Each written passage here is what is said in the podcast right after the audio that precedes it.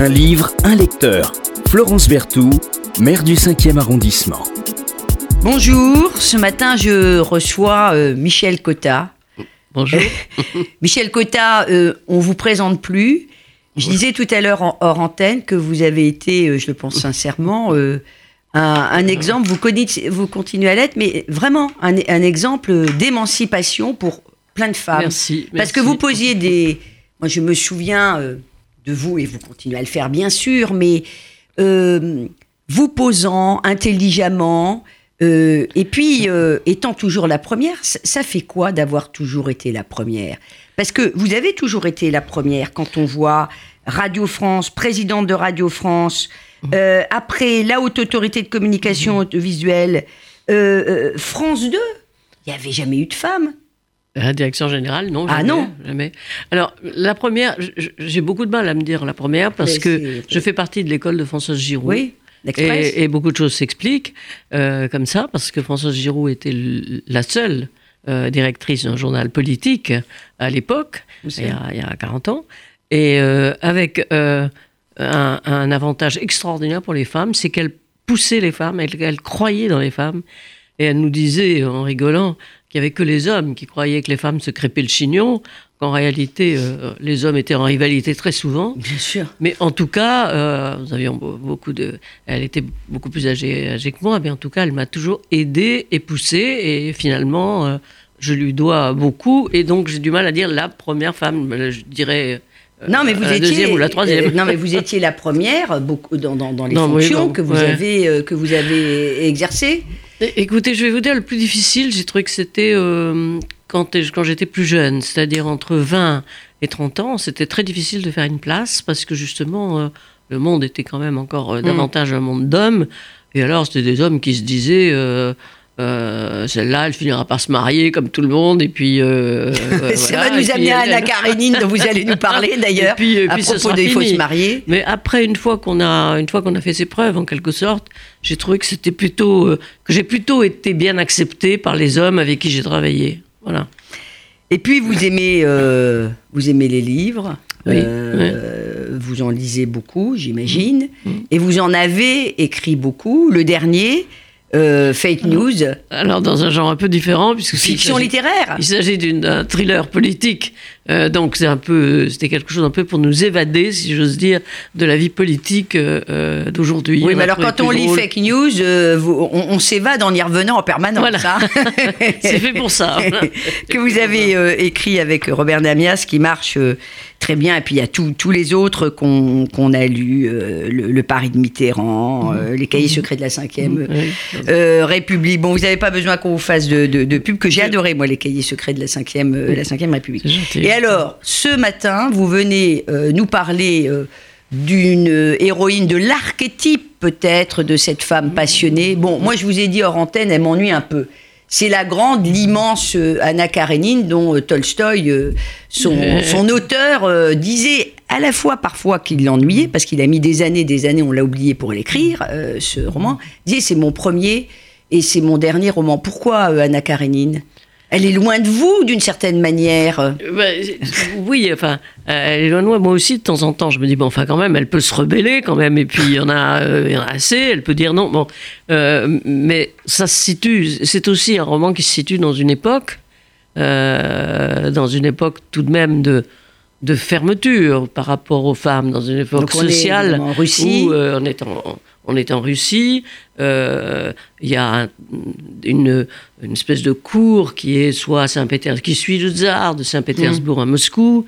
Euh, il y a une vie mondaine éblouissante, il y a des princes, des, des ducs, il n'y a que ça. Euh, Beaucoup de et- contes et comtesses. beaucoup de contes. Et, et puis, Dont le fameux Vronsky. et donc c'est un peu le procès d'une société que fait aussi Tolstoï. Mm. Il fait le procès d'une société qui ne sait pas accepter une femme euh, non divorcée, vivant avec quelqu'un d'autre. Vivant sa passion. Vivant sa passion avec quelqu'un d'autre. Donc c'est aussi, c'est pour ça que j'aime ce roman, parce qu'à la fois c'est le drame d'une passion, hein, une passion qu'on trouve euh, les uns et les autres excessive. C'est à la fois le drame de la jalousie, euh, qui amène Anna Karénine à se suicider, et c'est à la fois euh, celui d'une société dont les hommes sont rois quand même, où Bien les sûr. hommes sont rois et, et, euh, où les femmes ne peuvent exister qu'en acceptant les frasques de leur mari. Ça, on accepte ça le livre. Mais D'ailleurs, pas le exister. frère d'Anna Karenine, est, est un, Oblonsky, est un osseur. est un coureur est, est un fini. osseur fini. Et, mais en revanche, on ne peut pas accepter. euh, et puis, on, on accepte aussi que les femmes trompent leur mari, parce que c'est une société dans laquelle euh, les femmes sont finalement assez libres, hein, euh, à Bah, condition que pas ça que ne se voit va pas. À condition que ça ne se voit pas. Et dès qu'une femme dit. euh, je Et que voudrais- ça dure pas voudrais trop quand partir, même aussi. hein. je voudrais partir euh, divorcer, il suffit que le mari dise non.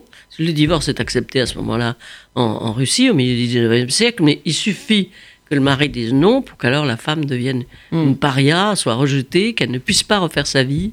Et, et- et c'est l'histoire de, de cette passion. Alors de temps en temps, elle énerve parce qu'on a envie, euh, elle irrite parce qu'on a envie qu'elle secoue tout ça et qu'elle dise euh, eh ben tant pis, oui, euh, ne m'acceptez pas, mais je peux vivre seule. Euh, le problème est que euh, le Oui. comte Wonsky ne- aime sortir, lui, et qu'il aime la société dans laquelle elle est une réprouvée. Alors, est-ce que c'est pas aussi euh, finalement euh, un, un roman extrêmement euh, moralisateur? Parce que Trotsky, euh, Trotsky, pardonnez-moi, Tolstoï est très très moralisateur. Il nous montre des archétypes de, de, de famille. Mhm. Alors, il y a celle d'Oblonsky. Voilà. Euh, qui va se rabibocher, euh, et puis il y a ce, il y a ce surtout- couple. Voilà, il y a euh, ce couple qui est la belle-sœur. Voilà. euh, la belle-sœur de euh, Kitty. euh, de Kitty, qui, trouve avec Lévin, avec Lévin qu'elle qu'elle ne choisit pas en premier. En premier, elle est amoureuse de- du comte Ponsky, dont Anna Karenine euh, tombe amoureuse. Donc elle, euh, se retire un peu et puis elle trouve effectivement une sorte de bonheur.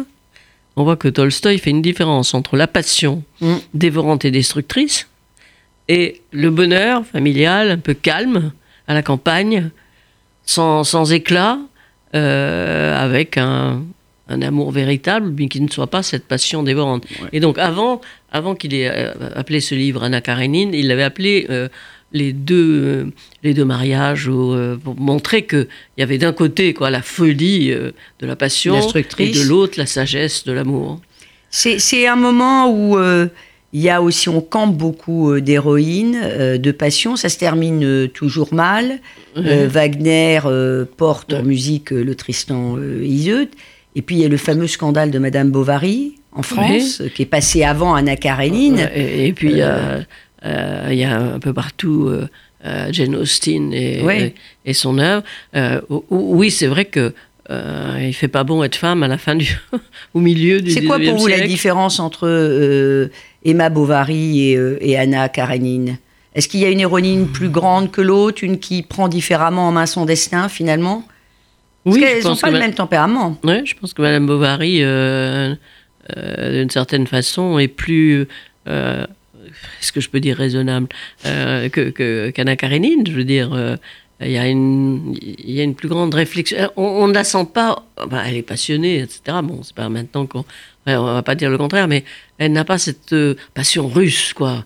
Euh, parce que l'âme russe est toujours excessive. Mhm. Et, et d'ailleurs, c'est très intéressant pour comprendre. Je crois qu'on ne peut pas comprendre les Russes, quoi qu'ils aient été dans, dans l'histoire, Ouais. Sans avoir lu la littérature russe, sans avoir euh, euh, vu à quel point tout chez eux était euh, multiplié par 10 par rapport à nos émotions, à nous. Euh, eux, eux sont vraiment. bon, ben, c'est des.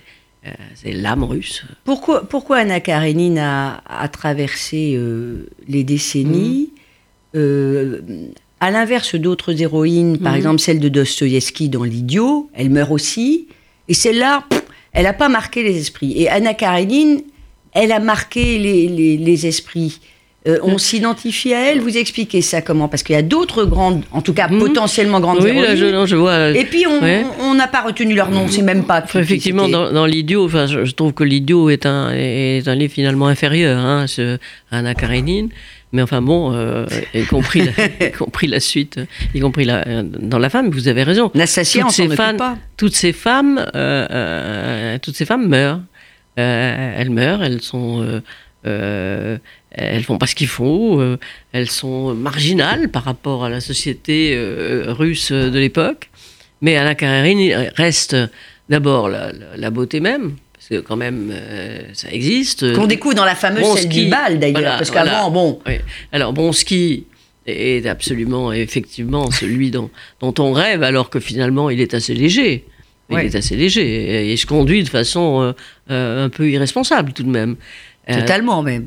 Tota- Totalement, mais enfin, il finit, euh, lorsque euh, Anna Karenine se suicide, il finit lui par partir à l'armée, Ouais. euh, seul, et racheter, ayant réalisé, ça, ayant réalisé qu'il était quand même un peu le responsable du suicide d'Anna Karenine. Non, c'était très... euh, je trouve que c'est une lecture à plusieurs facettes, vous voyez, parce que on voit à la fois la, la cour et, et- et le, le- le tsarisme, qui n'est pas encore finissant, Mm, hein, mm.